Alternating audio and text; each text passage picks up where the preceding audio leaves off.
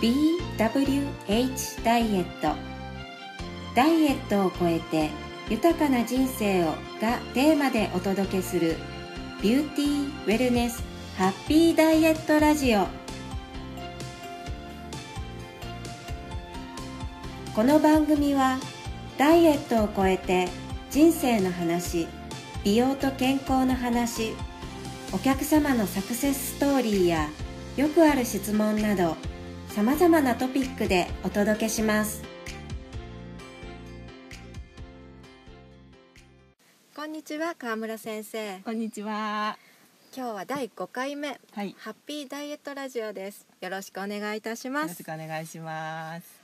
えーもう10月ですね、本当ですね。うんでもまだまだ暑い日が続いていますけれども、ね。朝晩は涼しいんですけどね。はい、そうですね、でもやっぱり秋にこう入ってきて、うん。うんちょっとずつあの食欲が増えてきたなって自分で感じるんですけれどもそうですね。食欲がまたさらに増してきて、ちょっとっていうご相談の方がちらほら入ってきてますね。うんあそうですかやっぱり皆さんも多いですね多いですねそういう方がねはい。夏場って結構食欲なくてずっと来てちょっと体重落ちたりもしてたんですけど、うんうんうん。秋に入ってこうぐぐっとこう食欲が増えてですね、それとともにうん。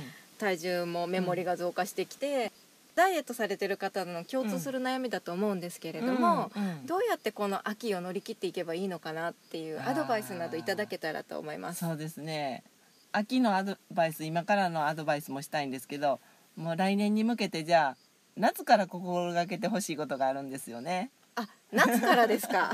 そうなんですよ夏ってみんなこうね食欲なくなって一瞬体重減ったりしたことないですか？ありますあります。あの、ね夏入ったぐらいに二三キロクッと落ちたりししますよね、はい。23キロも落ちないですけどね皆さんあ、そう1キロですか。うん、落ちたりするんですけど確かに食欲は多少はね減るとは思うんですけど要はそれだけ消費できてないっていうのもあるんですよね。なぜかっていうと、あのー夏ってあもうすごく暑いじゃないですか。暑いですうんうん暑いってことは体温を自ら上げなくてもキープできるんで体って働かなくなってるんですね。うんうんうんうん。だから働かないってことは代謝があまり良くないってことですよね。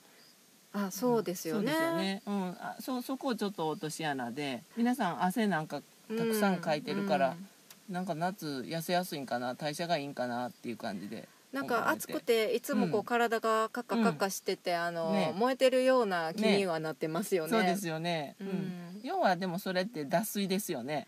あー汗をかきすぎて、まあ、脱水状態 ですね。はい。まあ熱中症気をつけましょうですね。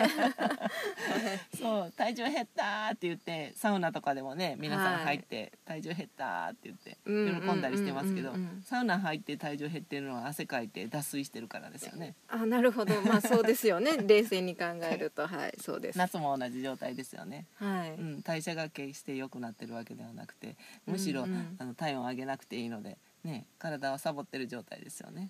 うん、あーまあうん。体にしたら、ん。あの負担が少ないのかもしれませんねそういう意味では。そうですね。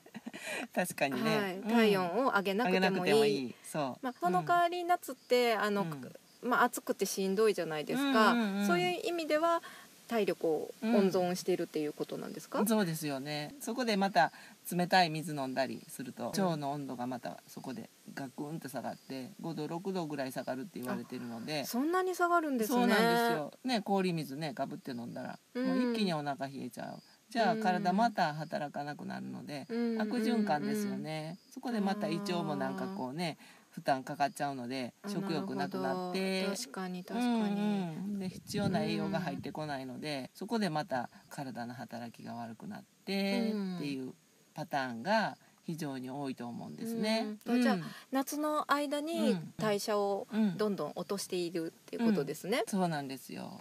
落ちきった代謝を抱えて私たち秋を迎えますよね、そうです。どんなどんなことが起こるんでしょうか？そうですね。ちょっとね朝晩涼しくなってきて、あもうなんかこう、えー消費するうん。エネルギーが多少は増えるんですね。涼しくなった分ね、体温もまたキープしようとしだすっていうところで、うんうん。であとはあのー実りの秋です。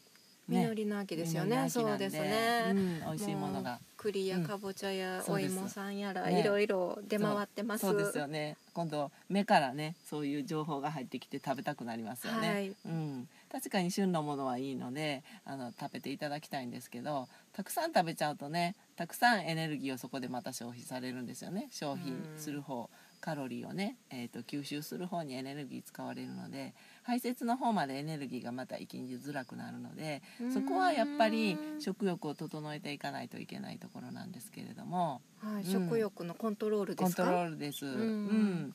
栄養を欲してしまうのでさらにまた食べたくなる。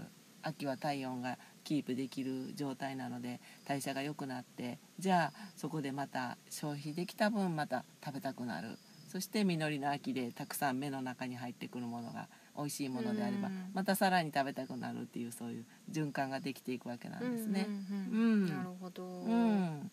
ダイエットに関して言えば、うんうん。うん秋はどういった食べ物を食べるのが正しいんでしょうか？そうですでも基本やっぱり行き着くところお米を取ってほしいんですね。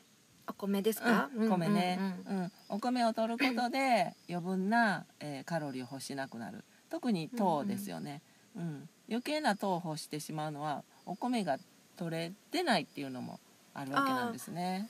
お米を、まあいろんなあのダイエットしてるからちょっうん。と糖質減らそうかなって思ってお米減らしがちですけど、うんうんうん。そうすると他で取ってるってことですよね、糖分を。うん、そうそうそう。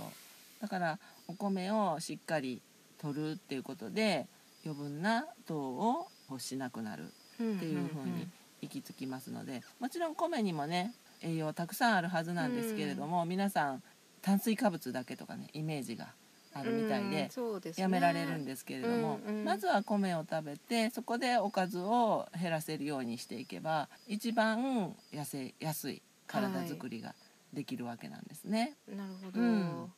お米を食べることでうん。痩せやすい体ができていくんですね。そうです。お米取ってほしいんです。はい。うんあちょっとやっぱり今ねいろんなダイエット方法があって、うん。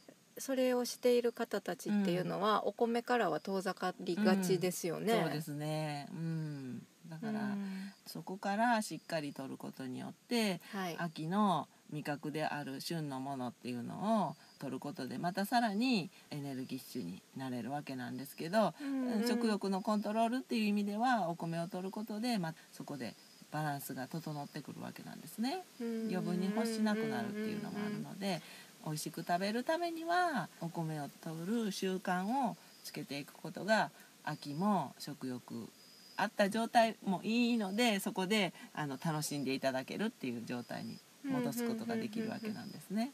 米をしっかり食べて、うん。秋の味覚を楽しんで、うん、必要な分だけを取ればそうです。いいことですよね。そう。そうなんで体がだんだん満足していくっていうことですよね。必要な量っていうのが分かるっていうことですね。うんと味覚も整ってきます。ちゃんとバランスが整えば。やっぱり米ですね。やっぱり米なんです。日本人なんでお米では太れないので。わかりました。米では皆さん太れないそうですよ。なのでお米を食べましょう一緒に。一緒に食べましょう。はい。じゃあ秋の過ごし方ははい。やっぱりはい。お米をしっかりとってはい。バランスよく食べるってことですね。そう。ですね。あとは、はい。秋の夜中ですけど夜中ね、はい。起きてないでしっかりね寝てで早めに起きて朝日を浴び浴びるっていうことも大事ですね。ううん。ん、なるほど、ん。わかりました、ん。今日もの貴重なお話、ありがとうございました。いえいえこちらこそあり